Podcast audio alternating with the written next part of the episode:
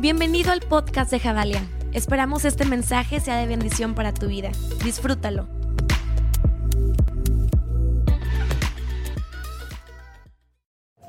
Hola a todas, buenas noches.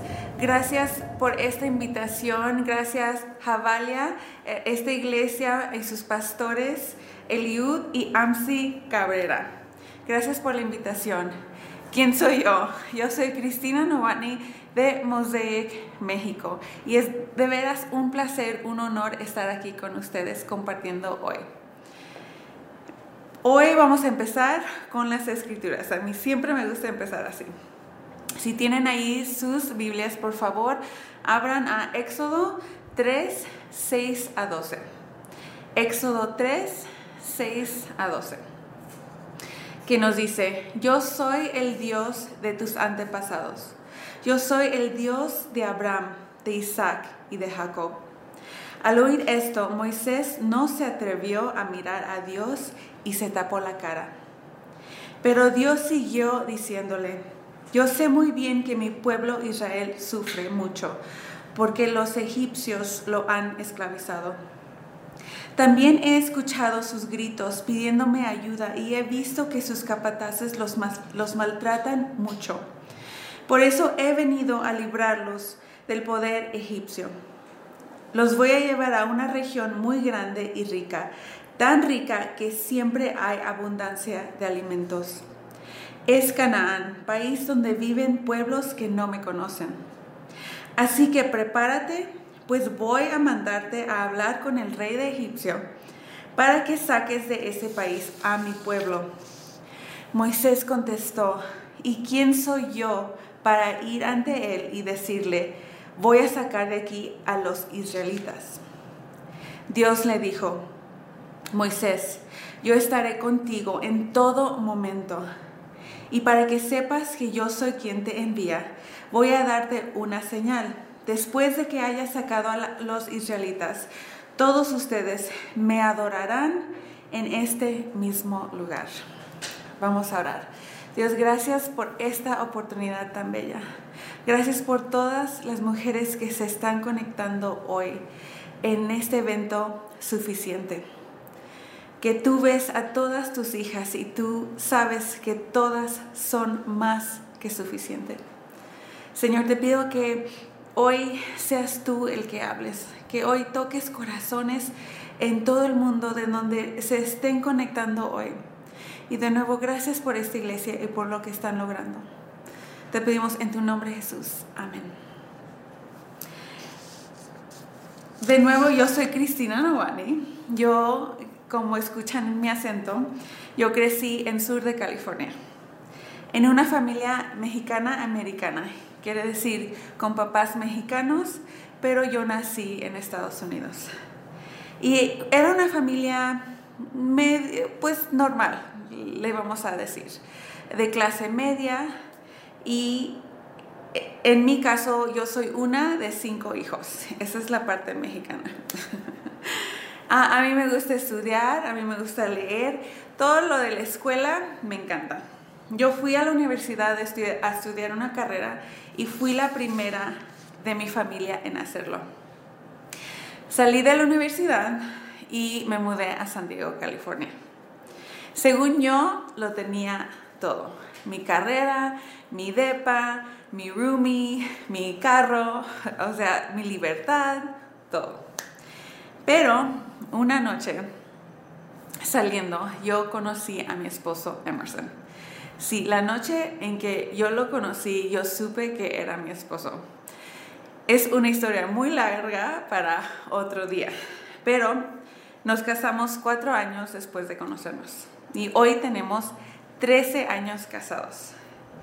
Y seis meses antes de casarnos yo conocí a Jesús y no he sido la misma. Después de unos años en San Diego nos mudamos a Los Ángeles, para ser parte de la iglesia principal de Mosaic. Ahí nació nuestro hijo Lincoln y ahora ya casi tenemos tres años en la Ciudad de México. Les cuento un poquito de todo esto porque suena extraño, es, es una película casi, yo creo que un día la vamos a hacer.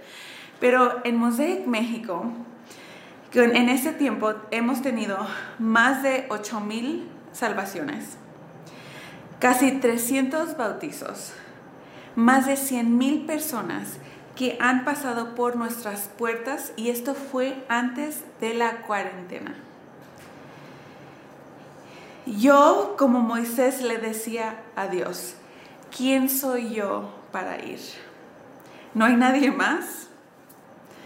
Venir a México fue muy difícil para mí. En Los Ángeles yo trabajaba en oficina, ah, como les dicen aquí, Godín, de lunes a viernes. Yo hacía recursos humanos ah, para una, una, compañía de más de 100 personas. Y con Mosaic mi hijo y yo participábamos los domingos o en eventos especiales. Mi niño estaba muy pequeño. Pero mi esposo un día en Los Ángeles me dice, pienso que Dios nos está llamando a la Ciudad de México.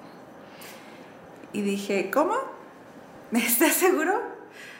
Jamás hemos ido ahí, no conocemos a México, menos la ciudad. Pero para mi esposo, estos cambios drásticos son fáciles. Él le encanta el cambio, las experiencias nuevas. Desde ese momento de que decidimos venir, su alma, su mente, su corazón ya estaba en México, aunque estábamos en Los Ángeles. Es algo que yo admiro de él.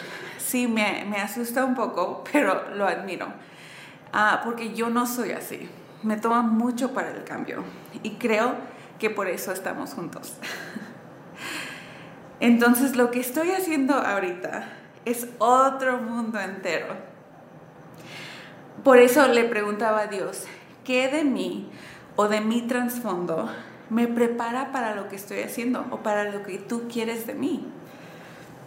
Yo jamás había vivido en México. Visitar sí, vivir no.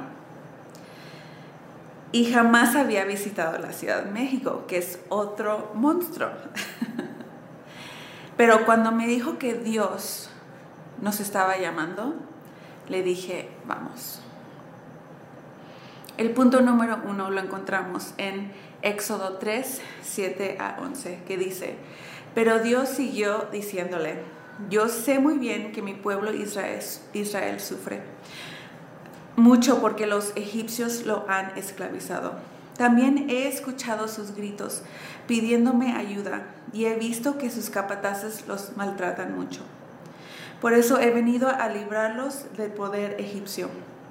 Los voy a llevar a una región más grande y rica, tan rica que siempre hay abundancia de alimentos. Es Canaán país donde viven pueblos que no me conocen.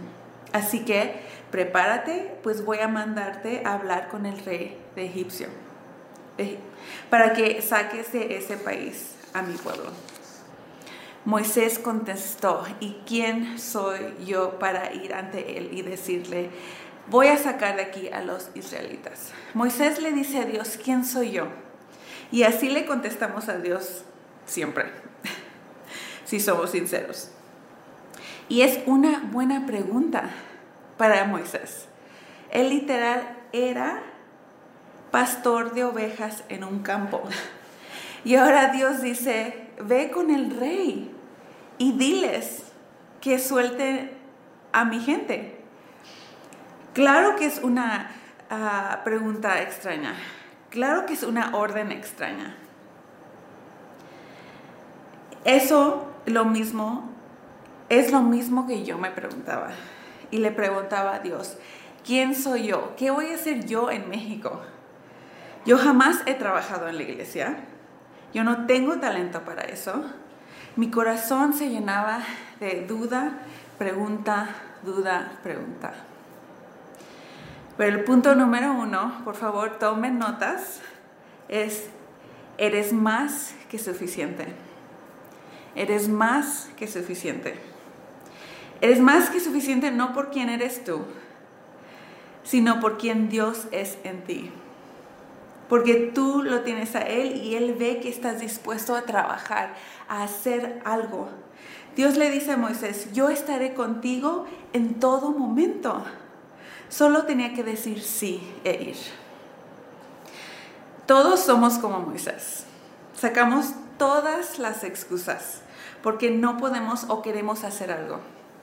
Estoy muy grande, estoy muy joven, estoy casado, no, no estoy casado, soy divorciado, soy viuda, tengo hijos, no tengo hijos, no estudié mucho, estudié lo incorrecto, soy ama de casa, no tengo trabajo, no sé comunicarme, en fin, le damos a Dios todas las excusas. Pero nada de eso le importa si estamos conectados a Dios. Con Dios somos más que suficientes. El tema es creerle. Aquí ya el trabajo es de nosotros. Está en nuestras manos. Creer y hacer algo. Son las dos cosas.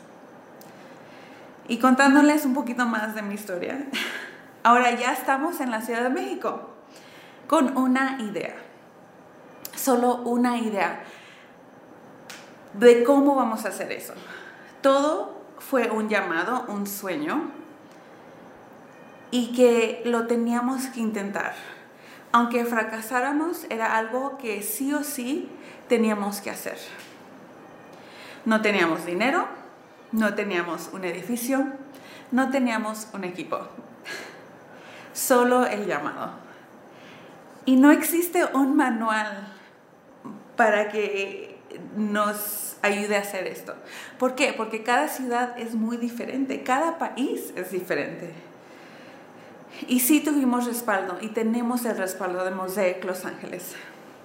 Pero hasta ahí, no era como paso a paso, haz esto y después esto y después esto. Y yo quería un manual, yo quería un plan. Yo quería un paso a paso, pero lo tuvimos que inventar, arriesgar, tomar pasos para hacerlo realidad. Pero siempre con Dios a nuestro lado. Punto número dos está en Segunda de Reyes 4, 1 a 7. Segunda de Reyes 4, 1 a 7.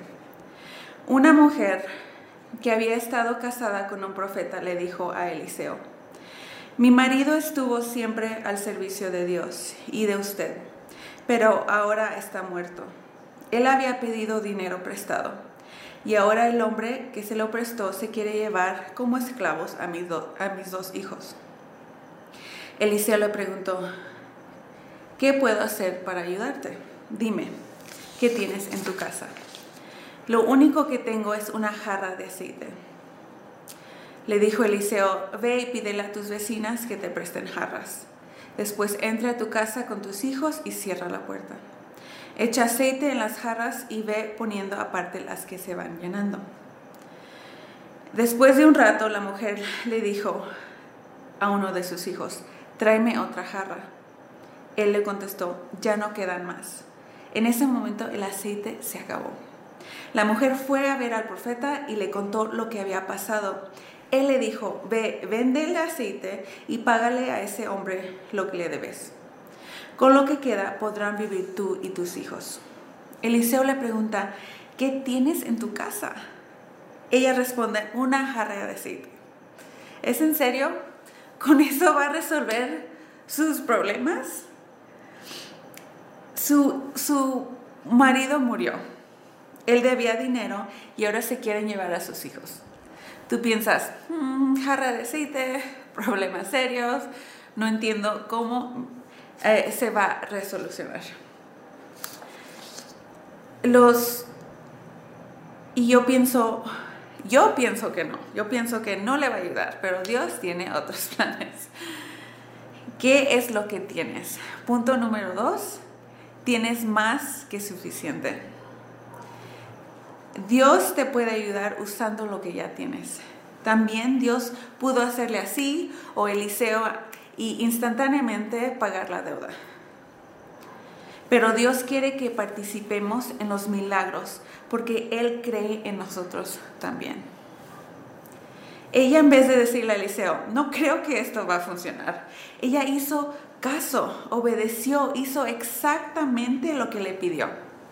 Dios no le importa lo que tienes físicamente, literalmente. Le importa su corazón, su actitud, su postura ante Él. O sea, a Dios le importa nuestro corazón, nuestra actitud y nuestra postura hacia Él. Y aquí ella no solo pagó la deuda, y sus hijos quedaron libres. Dice la Biblia que podrán vivir con lo que quedó. Y no nos dice por cuánto tiempo. Pudo ser un mes, pudo ser dos meses, pudo, pudo ser un año, pudo ser todas sus vidas, no sabemos. Pero lo que sí sabemos es que tenemos un Dios que nos cuida y piensa más allá de lo que nosotros pensamos y pedimos. Dios puede usar lo que tenemos, aunque pensamos que es poco. Él no gasta ni desperdicia nada. El poder no está en lo que tenemos, sino en Él y en obedecer.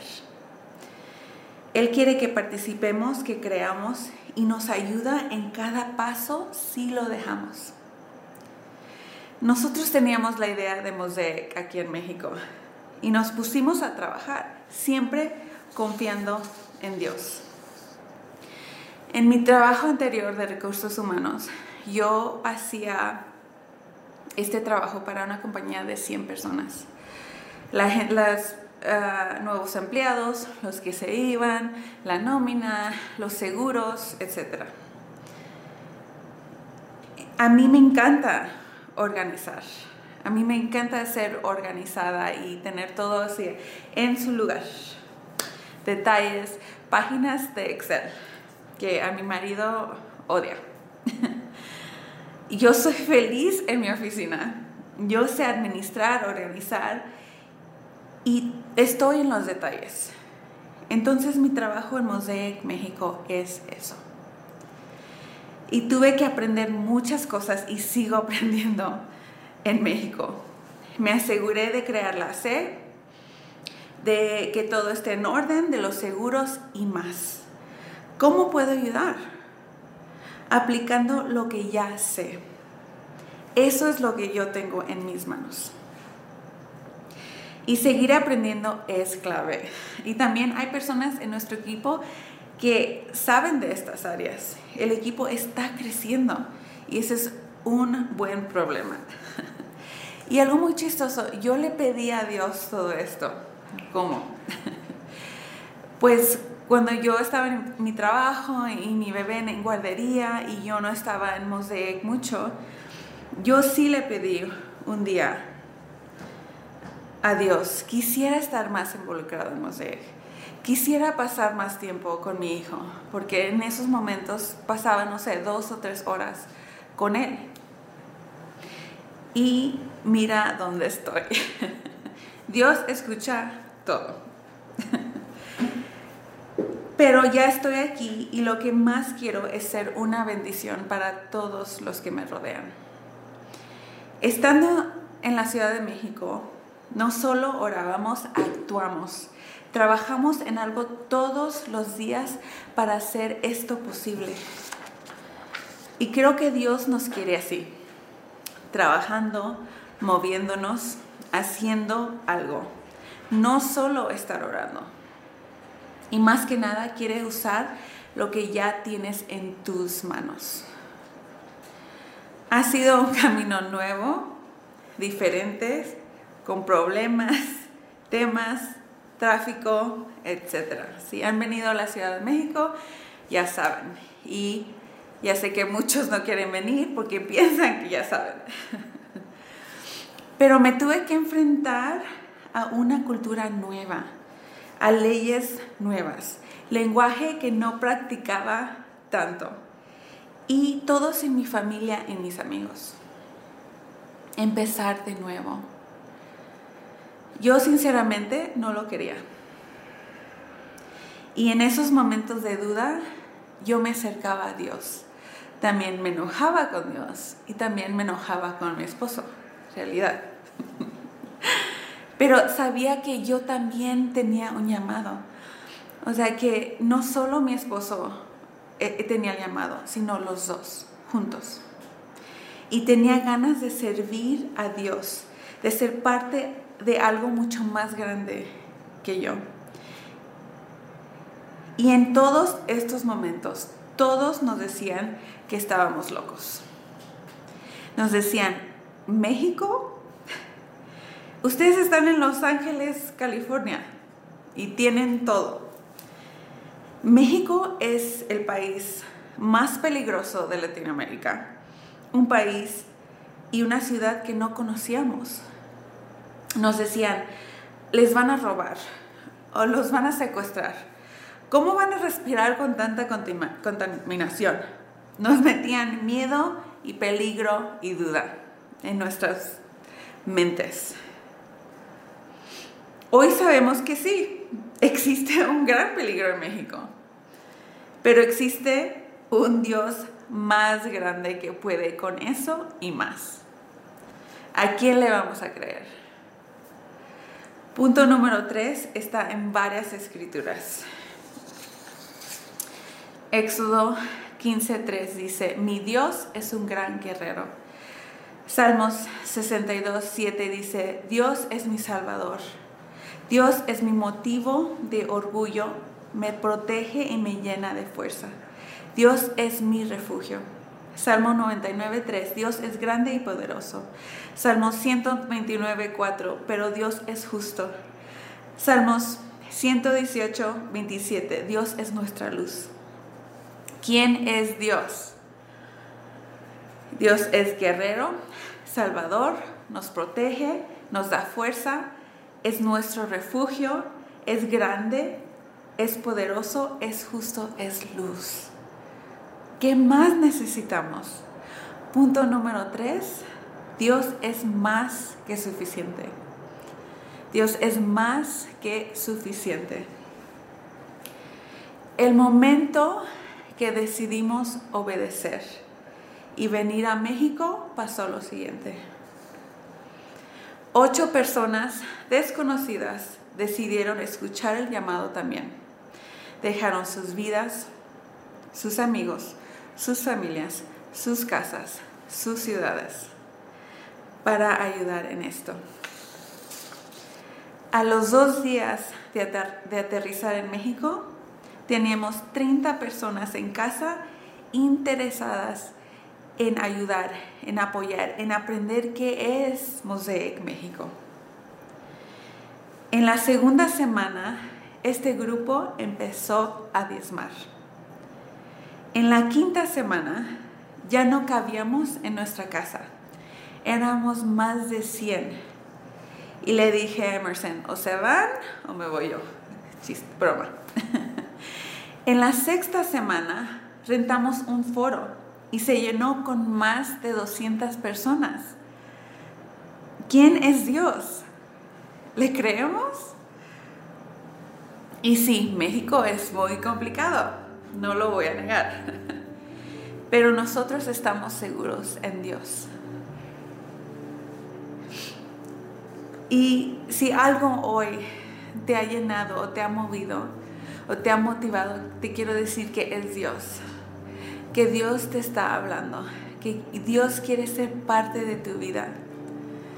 Entonces, no puedo explicar toda mi vida, todo lo que ha pasado. Como escuchan, no, no se puede creer mi historia, pero aquí estoy y estoy para decirte que Dios sí existe. Y si tú le das una oportunidad, él puede hacer milagros en tu vida. Entonces, ahorita quiero darte esa oportunidad. Si, si tú nunca has dejado que Dios entre, que Jesús entre a tu corazón, ahorita es tu momento. Es una sencilla oración, es decir, Dios te doy mi vida. Jesús te doy mi vida. ¿Y por qué tenemos que hacer eso? Porque Jesús es un caballero. Él espera la invitación. Él no entra solo por entrar. Entonces tú di, Jesús, te doy mi vida. Esa es una oración muy sencilla, pero muy, muy profunda. Y es empezar un diálogo con Jesús. Si ahí donde estás, yo quiero orar por ti. Vamos a orar. Dios, gracias por las mujeres que están conectadas. Gracias que muchas te, te ven, te aceptan y quieren más de ti, Señor. Te pido que estés en este momento con ellas, que les des una paz, que sepan y, que no se puede negar que eres tú, Señor. Te pido por sus corazones quebrantados, te pido por sus problemas, te, te pido que en estos momentos tú des un gozo que ellas no entiendan, Señor, porque viene solo de ti. Gracias de nuevo por lo que estás haciendo y gracias por estas mujeres que tomaron este paso. En tu nombre Jesús. Amén. Bueno, se me acabó mi tiempo. De nuevo quiero dar gracias a Javalia y a los pastores Eliud y Amsi Cabrera. Gracias por la oportunidad. Que Dios las bendiga a todas y nos vemos pronto.